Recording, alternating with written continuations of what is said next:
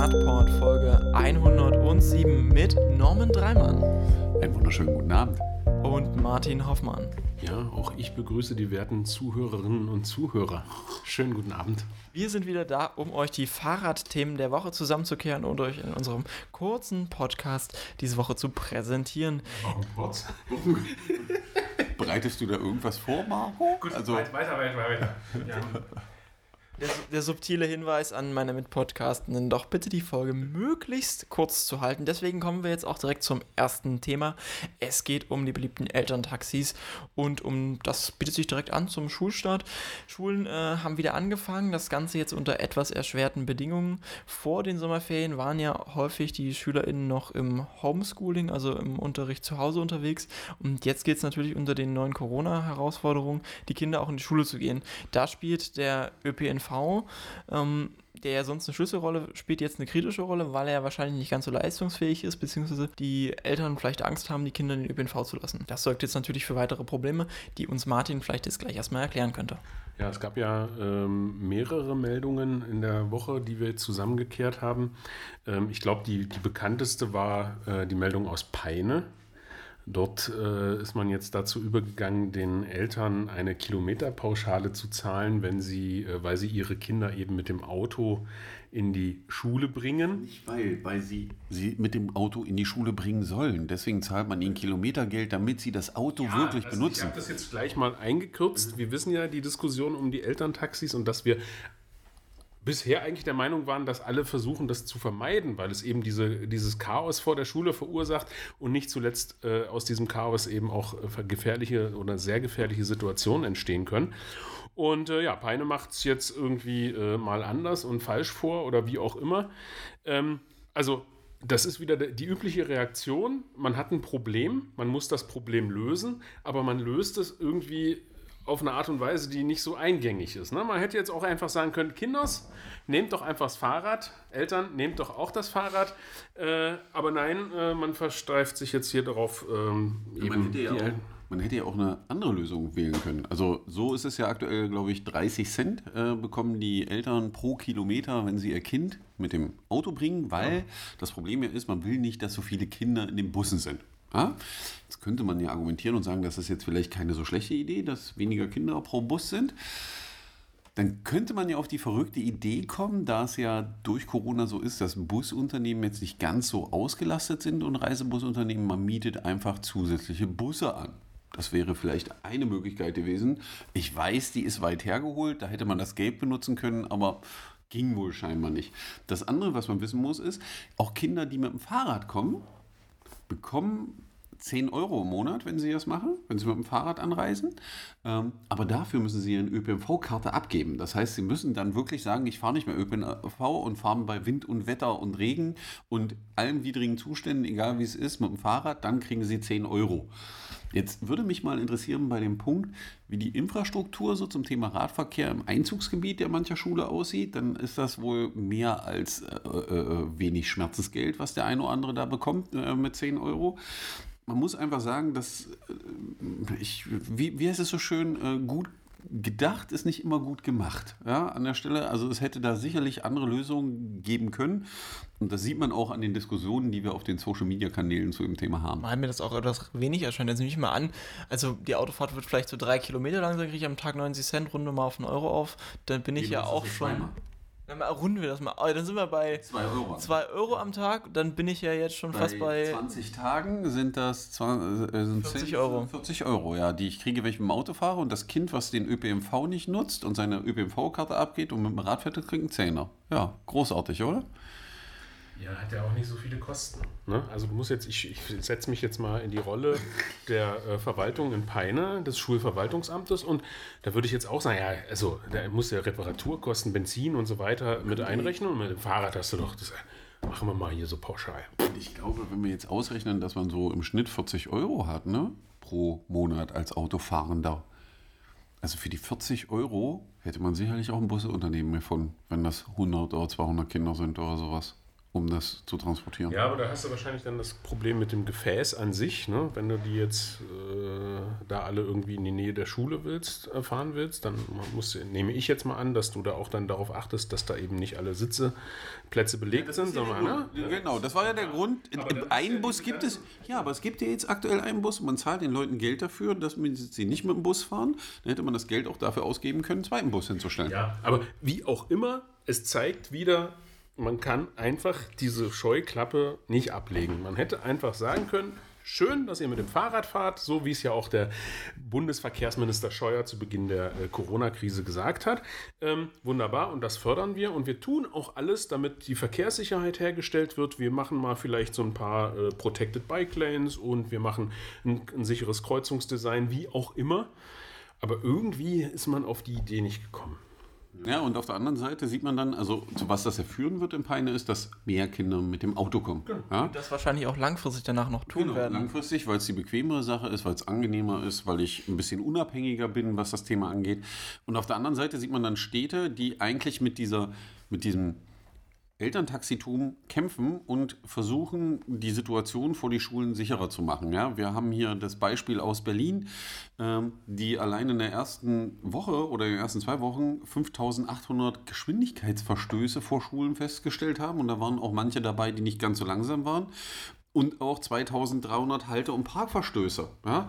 Und da muss man dann schon sagen, also ich weiß nicht, ob die Idee von Peine da so schlau ist, ähm, dafür Geld zu zahlen, dass jemand mit dem Auto kommt, wenn andere Kommunen versuchen, hart dagegen vorzugehen. Ja? Und das ist wirklich ein wichtiges Thema, weil die Kleinen können sich nicht wehren. Und wir haben diese Situation ja auch. Meine Tochter geht selber noch äh, äh zur Schule und wenn die so berichtet, was gerade wenn die Fünfklässler neu aufs Gymnasium kommen, was da teilweise vor der Schule für Zustände herrschen, da kannst du die Hände über den Kopf zusammenschlagen und über jeden Tag froh sein, wo kein Kind unter die Räder gekommen ist. Ja, und es keinen Unfall gab. Da wird teilweise bis vor den Eingang der Schule auf dem Fußweg gefahren. Und wir reden nicht davon, dass dieser Eingang direkt neben 2,50 Meter breiten Fußweg liegt, sondern um da hinzukommen, muss man schon mindestens 60 Meter über den Fußweg fahren. Ja, und da fahren die Leute davor. Ja, ich erinnere gerne an die Diskussion äh, Grundschule am Grenzweg. Ne? Da hatten wir ja, ne, war zu Beginn des Jahres hier in Magdeburg äh, ja äh, eine große äh, Diskussion zu dem Thema. Und äh, wo wir schon in der Stadt sind, ähm, es gab auch eine Meldung direkt hier aus der Landeshauptstadt. Ähm, da hat das Ordnungsamt die äh, vermehrt jetzt zum Schulbeginn kontrolliert. Und es wurden dann eben am 27. und 28. August, also an zwei Tagen, 121 Park- und Halteverstöße festgestellt. Ne? Wobei man sich eben eigentlich denken müsste, die Eltern wissen das und ihnen kam das Problem vor Augen. Und dann hat man auch noch äh, die Geschwindigkeit kontrolliert. Und da ist das krasse Ergebnis, dass 17 Prozent der Fahrerinnen und Fahrer die zulässige Höchstgeschwindigkeit überschritten haben. Und dabei kann man davon ausgehen, dass es sich um Eltern handelt, die ja, ihr eigenes natürlich. Kind zur Schule gebracht haben. Und wenn man mit denen redet und fragt, wieso bringt ihr euer Kind mit dem Auto zur Schule, dann ist die Antwort häufig, da sind so viele gefährliche Autofahrer unterwegs, wo man dann die Frage stellen muss, hat hier irgendwer über das Gesamtsystem schon mal nachgedacht? Und äh, das Highlight war wohl in der 30-Zone mit 57 km/h. Ja im Endeffekt, das hört sich jetzt vielleicht für den einen oder anderen harmlos an, aber dieser Unterschied entscheidet über Leben und Tod für das Kind. Nämlich bei 57 km/h ist das Kind mit an hundertprozentiger Wahrscheinlichkeit grenzend tot wenn er da irgendwie drauf tritt. Bei 30 ist die Überlebenschance deutlich höher. Ja. Vor allem ja auch der Bremsweg kürzer, das ist ja vor allem das genau, Argument. Weil ich stehe, also dazu muss man einfach wissen, äh, wo man äh, bei 30 schon steht, fängt man bei 50 km/h an zu bremsen, ja, wenn man so schnell fährt. Und das sind einfach Themen, über die muss man reden und gerade vor Schulen kann es durchaus auch sein, auch wenn da 30 erlaubt sind, dass man langsamer fährt, weil man muss immer damit rechnen, dass irgendwo ein Kind hinter einem parkenden Fahrzeug vorkommt, aufgrund der Parksituation und all diese Dinge. Aber ich glaube, das ist dem einen oder anderen Elternteil leider einfach überhaupt nicht bewusst. Und es geht nur darum, dass das eigene Kind lebend an der Schu am Schulgebäude ankommt. Die Heulerei ist dann erst wieder da, wenn es wirklich passiert ist. Deswegen ist es auch gut und wichtig und ich finde es auch positiv, weil ich glaube, das ist einer der ersten Male, wo das so rigoros auch in Magdeburg passiert, dass das Ordnungsamt und die Polizei da vor Ort sind. Äh, das muss auch weiter passieren, weil ich glaube, die Situation wird nicht besser, die wir aktuell erleben. Da müssen wir einfach hart gegen vorgehen. Ja, das muss einfach in der Diskussion bleiben, ja. ganz klar. Ja. Ja, da braucht es wahrscheinlich doch einen kleinen Systemwandel, der natürlich dann auch wieder mit unserem lieben Thema Infrastruktur verbunden ist. In unserem nächsten Themengebiet geht es nämlich auch unter anderem um die Bedingungen für den Radverkehr, dabei natürlich auch die Infrastruktur. Wir haben es letzte Woche schon angeteasert. Es geht um den Fahrradklimatest, der wieder bundesweit stattfindet. Alle zwei Jahre befragen ADFC und das Bundesministerium für Verkehr und digitale Infrastruktur die Radfahrenden in Deutschland dazu, wie sie das Fahrradklima in ihrer Stadt bewerten. Dieses Jahr gibt es einen ganz besonderen Fokus Norman. Es gibt einen ganz besonderen Fokus aufs Fahrradfahren? Ha? Auf die Corona-Pandemie. Ja, das ist ja irgendwie drin, dass es auch um das Thema geht, äh, äh, wie sich das bei Corona entwickelt hat und äh, ob es mehr oder weniger geworden ist und was die Stadt in der Zeit für die Radfahrenden oder die Gemeinde in der Zeit für Radfahrenden getan hat.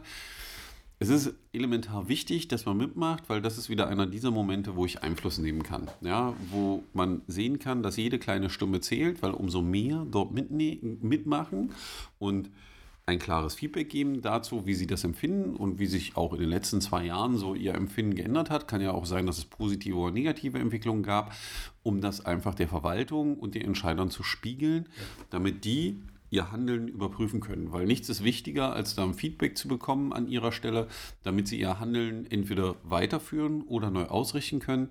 Weil das ist ja mal klar von der Bevölkerung und ich glaube, es ist selten, dass man so konzentriert seine Meinung wiedergeben kann. Genau. Also das ist ja, das ist ja der Punkt. Also ich kann ja immer, wir, wir sind in der Diskussion, wir kann ja immer verstehen, dass Menschen sagen, ja, mich stört das, an der und der Stelle ist äh, keine Umleitung bei der Baustelle, da wird ständig zugeparkt, ich komme da morgens mit meinem Kind mit dem Fahrrad nicht durch. Und ich kann aber auch immer verstehen, wenn mir dann die Leute sagen, ja, was soll ich denn machen? Äh, ich habe keine Zeit, um in die Bürgerversammlung zu gehen oder ich habe vielleicht nicht mal Zeit, einen Brief an den Bürgermeister zu schreiben. Hier sind es jetzt wirklich nur zehn Minuten, die man braucht, um diesen Test auszufüllen und jede Stimme zählt wirklich und je mehr Stimmen wir haben, desto besser. Und das haben wir ja jetzt, äh, die Zahlen für Sachsen-Anhalt äh, aus dem, äh, aus dem äh, Fahrradklimatest 2018, wo wir ja schon eine exorbitante Zunahme hatten und wir wissen ja auch, wie sehr uns das geholfen hat in der politischen äh, Diskussion oder mit der, mit der Landesverwaltung oder mit den Verwaltungen vor Ort. Also wir können nur dringend raten, das ist jetzt wirklich der kleinste Beitrag, den man leisten kann, sich diese zehn Minuten zu nehmen, den Fahrradklimatest auszufüllen und uns damit die Chance auch zu geben, eben Argumentationshilfe zu haben. Ja, weil es ist ja auch für uns äh, eine Überprüfung dessen, was sind die wichtigen Themen, an die wir ran sollen und die wir mit der Verwaltung diskutieren sollen, weil natürlich gucken auch wir auf die Ergebnisse und versuchen das äh, in der Arbeit, die wir jeden Tag machen, wenn wir mit der Verwaltung zusammensitzen, zu berücksichtigen und das in eine positive Richtung voranzutreiben. Relevant ist hier natürlich beim Fahrradklimatest auch die Langzeitvergleichbarkeit. Also wir haben diese Ergebnisse von in der Regel alle zwei Jahre, zumindest aus den letzten Jahren haben wir das immer, dass wir also die Möglichkeit haben zu gucken, wie haben sich denn über die zwei Jahre diese Städte entwickelt, gibt es einen positiven Trend, gibt es einen negativen Trend bei einigen Punkten und das kann man natürlich dann vergleichen und wir haben natürlich immer diesen bundesweiten Vergleich, sodass wir die Städte, auch wenn sie zum Großteil alle noch relativ schlecht abschneiden, zumindest untereinander vergleichen können und dann auch natürlich fragen können, immer bei einer Stadt, wollt ihr denn wirklich eine Schulnote 4 minus haben hier in Magdeburg beispielsweise? Und ist das das Selbstbild, das ihr vermitteln wollt, wenn ihr gleichzeitig sagt, na, wir versuchen ja eigentlich wie eine fahrradfreundliche Stadt zu erreichen? Das da also kein wir verlinken das Ganze und ihr müsst mitmachen. Punkt. Mehr ist nicht zu sagen finde auch die Aussage, ihr müsst gut. naja, also, also bitteschön, also wenn man. Es ist ja keine freiwillige Veranstaltung, an Demokratie teilzunehmen. Ja? Also ihr bezahlt ja nicht für diesen Podcast, also bezahlt jetzt damit, dass ihr diesen Fahrradklimatest macht. Ja, das genau. ist eine Aussage. Wir werden natürlich da am Ball bleiben und jede Woche mal so einen kleinen Zwischenstand liefern, wie es bei uns in Sachsen-Anhalt äh, in den Städten aussieht. Und ihr könnt das durchaus natürlich auch bei euch vor Ort machen, mal immer mal wieder nachfragen, wie sieht es eigentlich aus. Wichtig ist, dass der Fahrradklimatest in Social Media, also letztendlich in der Öffentlichkeit präsent bleibt die nächsten Wochen und Monate, so dass wir ein super Ergebnis bekommen, was wir dann eben verwenden können. Vom 1. September, also heute an diesem Aufnahmedatum, bis zum 30. November habt ihr die Möglichkeit unter fahrradklima-test.de abzustimmen und eure Stadt auszuwählen und dort das Fahrradklima zu bewerten. Genau. Damit kommen wir direkt zum nächsten Thema. Jetzt wird es innovativ. Berlin, die große Stadt, hat plötzlich mitten in, im Herzen seiner Stadt den Autoverkehr ausgesperrt. Zumindest auf einer nicht ganz so unerheblichen äh, Straße.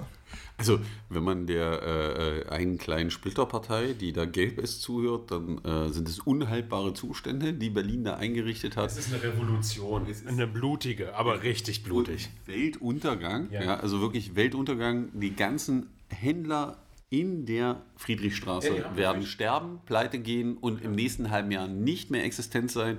Es ist unhaltbare Zustände. Es kann einfach nicht wahr sein, dass man in die Friedrichstraße mit dem Auto nicht mehr reinfahren Wir haben kann. natürlich die Bilder aus den Niederlanden vor Augen, wo ja in diesen Städten, wo man das gemacht hat, da sind da, das ist ja ja tote. Hose. Ja, da da sind ja Reisigballen, werden dadurch. Äh, genau, klar. Also Da Niederlande ist ja eigentlich nicht Die mehr existent. alle zu uns aus, glaube ich. Da, da stehen immer die, die, Ja. die, die, die, die, die Karawane auf dem Weg nach Deutschland. Ja. Ich glaube, die Dänen sind auch schon auf dem Weg, weil Kopenhagen hat ja auch so eine lange Fußgängerzone Ja. und so. Also die, äh, in Berlin hat man was ganz Verrücktes gemacht. Man hat die Friedrichstraße für den Autoverkehr gesperrt. In der Friedrichstraße sind auch nicht so kleine Lädchen, also ist schon. Hm? Äh, und man hat im Endeffekt den Verkehr rausgenommen, hat gesagt, okay, Fahrradfahrer dürfen noch durchfahren, hat dafür Verkehrsschilder aufgestellt, die Geschwindigkeit auf 20 Kilometer pro Stunde begrenzt, was ich für vernünftig halte an der Stelle. Und hat in diesem, also man macht da ja einen Test, also man hat es noch nicht komplett umgebaut, macht einen Test, hat aber mit vielen Bäumen, Grün und die Läden haben ihre Ausstellungsfläche auf die Straße erweitert, die Leute können da durchschauen. Und ich habe heute irgendwo Bilder gesehen, wo das auch einer gepostet hat. Vorher sieht man da diese Autokarawane, die sich da auf vier Spuren, halb stehend, halb fahrend irgendwie durchschlängelt, also sah sehr attraktiv aus gegen dieses unattraktive Bild jetzt, da sind Menschen unterwegs, da sind Radfahrer unterwegs, du hast viele lächelnde Personen, in Autos sieht man die ja selten, dass wenn die im Stau stehen, lächeln. Die gucken sich da Sachen an, die können irgendwo sitzen, sieht grün aus.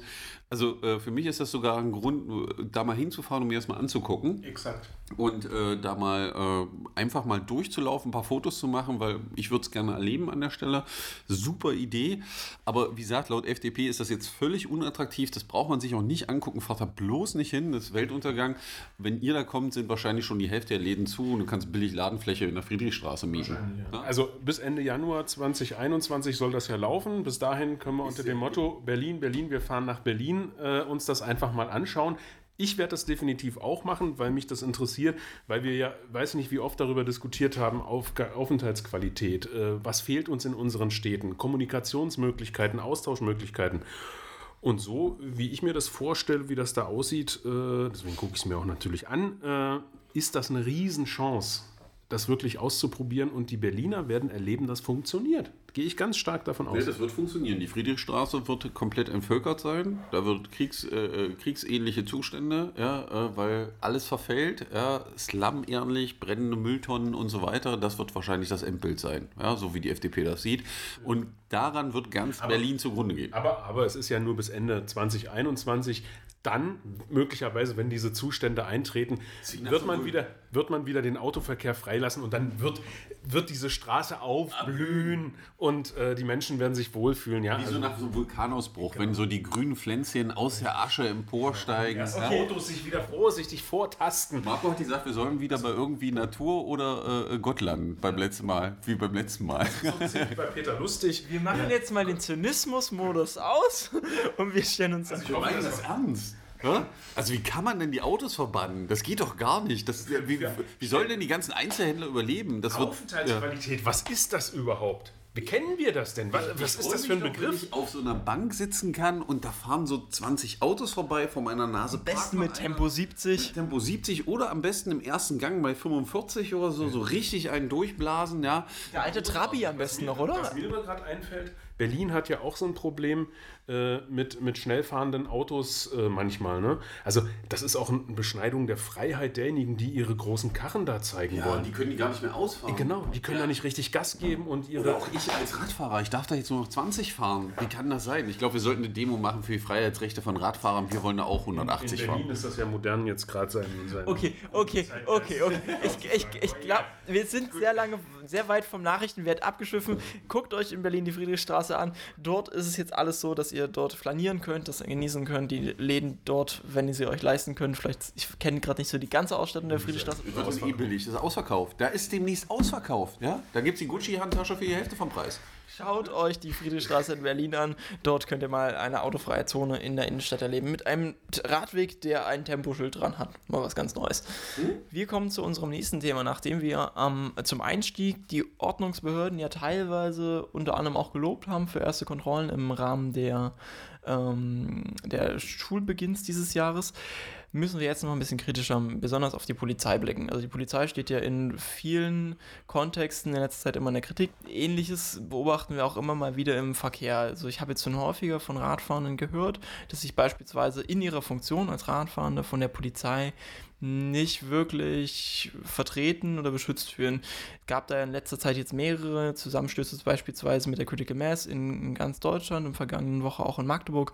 Wir haben auch darüber berichtet, wo es dann um ähm, unangemeldete Veranstaltungen ging, wo die äh, Polizei nicht Luft aus den Reifen gelassen hat. Bei der Critical Mass, bei der Critical nicht letzte, sondern einen Monat zuvor, wo die Critical Mass äh, gestoppt wurde und Leute da raus und dann Luft aus den Reifen gelassen wurde. Hm? Zeitgleich sehen wir immer wieder Polizeimeldungen, in denen dann plötzlich steht, der Autofahrende übersah das oder die, wo das, das der Rad, die Radfahrenden plötzlich äh, aktiv sind und das Auto passiv, obwohl ganz klar ist, dass häufig die, die Schuldverlagerung doch eine andere ist oder Erwähnungen kommen mit, naja, äh, der hat jetzt die Vorfahrt genommen, aber zum Glück hat sie einen Helm getragen oder er hat keinen Helm getragen, wenn sie auf dem Rücken gelandet ist oder sonst irgendwas. Also da, da scheint es ja schon auch strukturelle Bedingungen in der Polizei zu geben, die dazu führen, dass Radfahrende nicht als Verkehrsteilnehmende ernst genommen werden oder dass ihnen häufig eine Position zugeschoben wird, in denen sie, naja, eher TäterInnen sind, obwohl sie eigentlich Opfer werden oder Victim Blaming betrieben wird, also die, die Schuld den Opfern zugeschrieben wird. Naja, es passieren im Endeffekt zwei Dinge. Also ich glaube, dass man, äh, wenn man auf die Polizei blickt, ähm, das Problem einfach ein Ausbildungs- und Kommunikationsproblem ist. Ja, also für viele Polizisten ist Radfahren oftmals kein Fortbewegungsmittel, also was man im Alltag nutzt. Ist eher so ein Stören. Es sind dann aber mal zwei Dinge, die passieren. Also entweder sind es die Fahrradraudis, die durch die Stadt rasen, oder in anderen Momenten die, die auf der Straße fahren und den Verkehr behindern. Also es ist immer nicht klar. Also eigentlich fahren sie oft zu schnell, aber dann auch wieder nicht schnell genug, um am Verkehr teilnehmen zu dürfen. Man sagen muss, mal alle einen Gang zurück. Radfahrende ist genauso Verkehr wie der Autoverkehr, wie Fußverkehr, wie alle anderen und muss vernünftige Bedingungen haben. Und das, was man eben sieht oder was uns oftmals gespiegelt wird, ist, ähm, dass innerhalb der Polizei relativ großes Unwissen herrscht, sich mit dem Thema nicht beschäftigt wird und manche Mythen sehr lange bewahrt und gepflegt werden. Ja, also wir haben jetzt gerade das Feedback über Twitter bekommen, ähm, dass ein Radfahrender auf der Straße von einer Streife angesprochen worden, wenn er da mit dem Rad fuhr und er auf dem Fußweg verwiesen werden sollte, um dort Rad zu fahren und der Fußweg war radfahrerfrei und derjenige dann erstmal eine kurze Unterhaltung mit dem Polizisten hatte und dem Polizisten die Straßenverkehrsordnung erklärt hat und was das Schild eigentlich heißt und dass er da fahren darf. Ähm, das sind schon erschreckende Momente. Ähm, wir hatten das bei der letzten Critical Critical Mass auch, äh, wo die Polizei die Critical Mass in Magdeburg 40 Minuten lang gestoppt hat, ähm, um irgendwas zu finden, um sie dann zu untersagen. Ja, also nach 40 Minuten hat dann auch keiner mehr irgendwie richtig Bock, sich dem Thema zu geben, aber ähm, die Polizisten waren da relativ uneinsichtig. Es kam dann wohl zu der Aussage, äh, dass die Autofahrer ja auch nicht wissen, äh, äh, dass das so gehen kann und dann gefährden wir ja irgendwie die Autofahrer, weil die ja in uns reinfahren. Der Logik konnte irgendwie keiner folgen und der Polizist konnte das auch nicht weiter auslegen, aber es war irgendwie so ein Fluchtverhalten. Ähm, das war schon erschreckend, tut einem auch immer leid, wenn man das sieht. Also wenn man auf die Polizei blickt, weil ich glaube, alle erwarten einfach von der Polizei, sie ist dafür da, so habe ich das jedenfalls gelernt, Recht und Ordnung durchzusetzen. Und dazu gehört es, die Rechte aller durchzusetzen und das Gesetz wirklich durchzusetzen, was ja. da steht. Und nicht das, was sie selber glauben oder sich selber wünschen. Das, ich weiß, dass das manchmal hart ist als Polizist, weil da muss man auch seine eigene Meinung, glaube ich, oft mal zurückstellen. Man kann da durchaus anderer Meinung sein, aber dafür ist man an der Stelle Polizist und da muss ich dementsprechend damit umgehen. Und es ist einfach schade zu sehen, dass von den Polizeibehörden relativ wenig passiert zu dem Thema, sondern Radfahrende weiterhin die sind, die komische Sachen machen. Bestätigt wurde das heute wieder auf Twitter, Post der Polizei Rostock, die da schrieben, wir haben heute äh, das Kopfhörertragen und zu schnell fahren von Radfahrenden kontrolliert. Ja, also, die fehlenden Reflektoren. Und die fehlenden Reflektoren. Ja, bei den Reflektoren kann man rumstreiten, weil die im Gesetz stehen, aber da möchte ich mal wissen, wie viele Menschen unter die Auto, äh, also wegen Unfällen, wegen nicht vorhandener Reflektoren, also ich glaube, da ist Licht ein viel entscheidender Faktor, gerade in Zeiten der LED-Beleuchtung. Aber solche Unwahrheiten zu verbreiten, wie Radfahrende müssten, dürften keine Kopfhörer tragen, keine Musik hören beim Radfahren, das ist einfach einer Polizei nicht würdig. Auch das Thema Geschwindigkeit, weil das ist so ein subjektiver Punkt, wo ich sage, also was wollt ihr denn eigentlich? Wir reden darüber, dass du in, also es kommt kein Aufschrei zum Thema in der 30-Zone mit 50 zu fahren und lapidar bestraft zu werden, aber wenn ein Radfahrer anstelle von 20, 25 fährt, dann ist das auf einmal Raserei. Ja, also das sind Sachen, die sind auch den, den Radfahrenden schwer zu vermitteln, zeigen aber, wie die Einstellung der Polizei zu dem Thema ist, auch zum Thema Musik hören. Also hat sich schon mal einer in ein Auto gesetzt, äh, selbst wenn er keine Musikanlage hat und ist dann Auto gefahren und hat festgestellt, wie wenig er hört. Also als Radfahrer erlebt man das, wenn man dann wieder ins Auto steigt, wie wenig Informationen man bekommt, sobald die Autotür zu ist, weil äh, da einfach ein Punkt fehlt.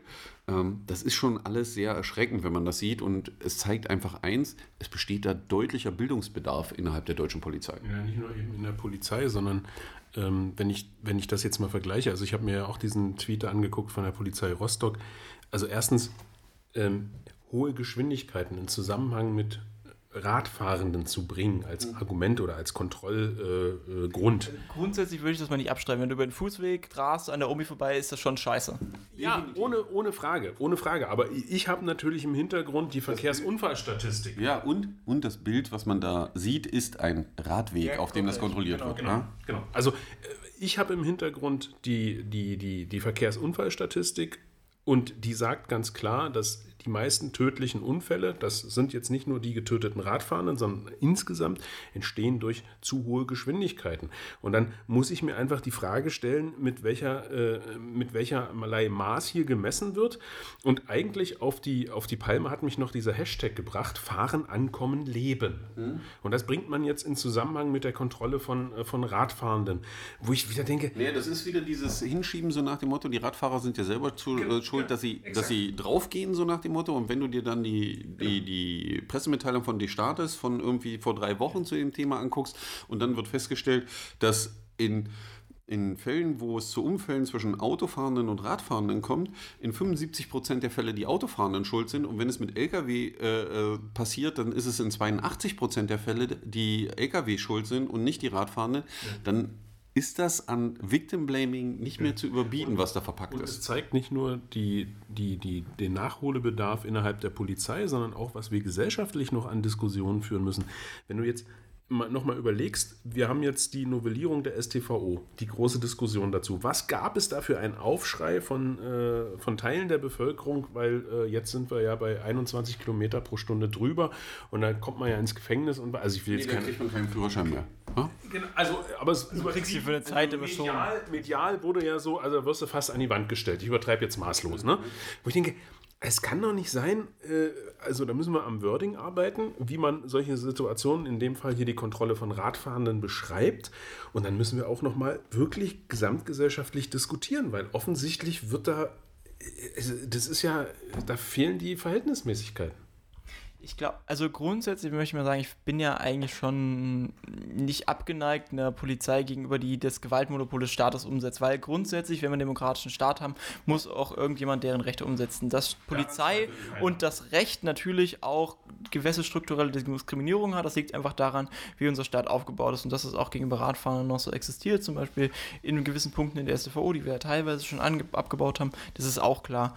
Aber ich glaube, es muss ein Umdenken stattfinden, das wird nur durch Struktur strukturelle Veränderungen in diesen Institu Institutionen stattfinden können. Das heißt, das fordern wir ja schon immer seit langem, Fahrradstaffeln, also Polizistinnen, die explizit aufs Fahrrad kommen, die die Fahrradperspektive einnehmen, die dann aus dieser Perspektive auch den Verkehrsraum wahrnehmen. Ich glaube, glaube, viele nehmen die, aus dem. Infrastruktur mal wahrnehmen, weil du siehst eben viele Polizisten, sie denken aus einem Blickwinkel und das ist aus der Frontschutzscheibe, weil sie nur mit dem Fahrzeug in der Stadt unterwegs sind. Ich glaube, der ein oder andere Polizist empfindet es schon als Strafe, zu Fußstreife zu laufen, ja, weil das ist irgendwie nicht standesgemäß. Macht man sich ja, äh, kann man nass werden oder so, ja, und der Bürger ist einem relativ nah. Äh, Ja, würde ich jetzt mal nicht so ja, aber äh, der, der Punkt ist der, ich glaube, dass es der Polizei wirklich gut tun würde, sich aufs Rad zu setzen, durch die Stadt zu fahren, weil einfach das Verständnis der Bürger ihnen gegenüber, auch, oder das Verhältnis der Bürgerinnen und Bürger ihnen gegenüber deutlich steigen würde. Und mich machen solche Aussagen, wie sie von der Polizei in Rostock haben, solche Sachen, wie wir mit der Polizei zum Thema Radverkehr in Magdeburg erlebt haben, das sind ja nicht alle Beamte so, äh, macht einen einfach tief traurig, weil es unnötig ist. Weil es unnötig ist, weil es Felder aufmacht, die unnötig Zeit fressen an der Stelle und wo man sagen könnte, ihr könntet euch wirklich auf die Lösung des Problems konzentrieren und dann könnte man dieses Problem auch lösen. Aber solange wie ihr immer auf die falsche Seite guckt, wird sich das Problem nie lösen. Und da muss sich einfach viel ändern. Da bedarf es viel Aufklärungsarbeit, noch vieler intensiver Gespräche äh, zu dem Thema, dass wir da eine positive Entwicklung haben. Ich hoffe aber, dass das so sein wird, weil auch ich halte die Arbeit, die die Jungs und Mädels machen, für richtig und wichtig an der Stelle. Aber man muss einfach da mal eine andere Ausrichtung finden, um das Problem wirklich aus der Welt zu schaffen. Zumal da ja verschiedene Ebenen zusammenspielen. Ich will jetzt nicht alles ganz groß aufmachen, aber wir reden die ganze Zeit über Klimaschutz, über Umweltschutz und dass wir um über Mobilitäts- und Verkehrswende und dass wir da einfach eine Wende brauchen. Und dazu gehört aber eben nicht nur, dass ich das im Bewusstsein der Bevölkerung schärfe, dass ich Anreize schaffe, dass ich eine gute Infrastruktur herstelle. Dazu gehört auch, dass ich natürlich die, die, die technischen Regelwerke und dass ich die, die vor allen Dingen die Gesetzeslage auch ein wenig danach ausrichte. Und deswegen haben wir die Novellierung der STVO, die jetzt ja äh, irgendwie in der Schwebe ist. Aber das gehört eben alles zusammen. Und dann muss ich eben auch von der Polizei verlangen können, dass sie den Verkehrsträger Rad, Fahrrad als genauso gleichwertig anerkennt wie alle anderen Verkehrsträger auch. Das gehört einfach in die Diskussion dazu. Sonst kommen wir nicht weiter. Und mit diesen Worten verabschieden wir euch dann in die neue Woche und wir hören uns nächste Woche wieder. Ihr könnt ja auch mal demnächst die Gelegenheit nutzen, falls ihr wieder mal in Konflikt mit einem Polizeibeamten kommen solltet, führt doch mal das Gespräch. Manchmal ist es ja auch ganz fruchtbar, nicht immer nur konfrontativ. Ja, auf jeden Fall. Äh, Fragen stellen hilft oftmals, äh, weil das führt zum Nachdenken, weil um eine Frage zu beantworten, muss man darüber kurz vorher nachdenken. Das geht dann in die richtige Richtung. In diesem Sinne, Marco versucht gerade den Podcast zu beenden, damit wir hier nicht auf 60 Minuten kommen. Äh, wünschen wir euch einen schönen Abend, weil äh, einmal im Monat müssen wir Marco auch glücklich machen. Ja, also wir haben uns ja wirklich Mühe gegeben. Ja, ja knapp. Also bis demnächst. Vielleicht kriegen wir heute Lob von Marco.